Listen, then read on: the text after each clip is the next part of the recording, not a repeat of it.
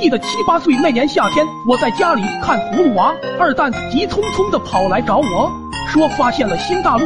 我二话不说就跟着二蛋去探索真理去了。乡间的小路在我们脚下飞速掠过，三 D 环绕的蝉鸣作为我们疾驰的 BGM。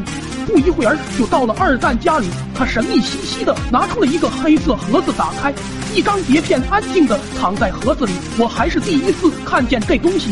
正要发问，二蛋做了一个嘘的手势，然后拿出 DVD，放入碟片，关闭声音，整个过程一气呵成。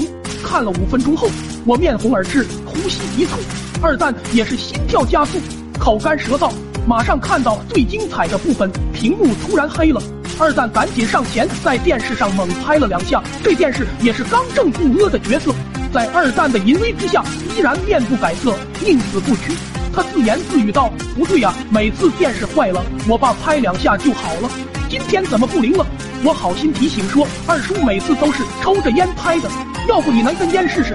一听这话，二蛋不由自主的对我伸起了大拇指。二蛋麻利的把他爸的烟拿出来点上，屋内烟雾弥漫。二蛋装作一副老烟枪的样子，敲打着电视。就在此时，二叔抱着个西瓜回来了。二叔瞪了一眼，没有说话。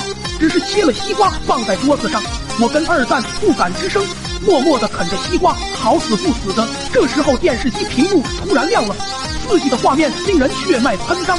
二蛋正想解释，一只拖鞋就飞在了他脸上，把拖鞋捡过来。二叔大声呵斥道：“二蛋，一只手拿着没吃完的西瓜，一只手拿着拖鞋走了过去。